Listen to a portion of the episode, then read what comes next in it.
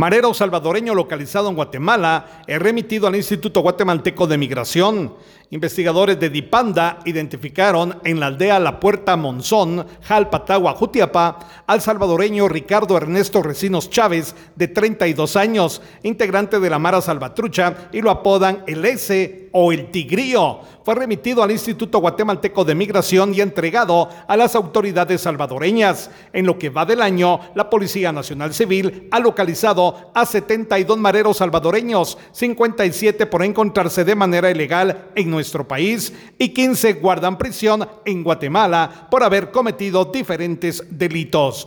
Desde Emisoras Unidas Quichén, el 90.3 reportó Carlos Recinos, Primera Noticias, Primera Deportes.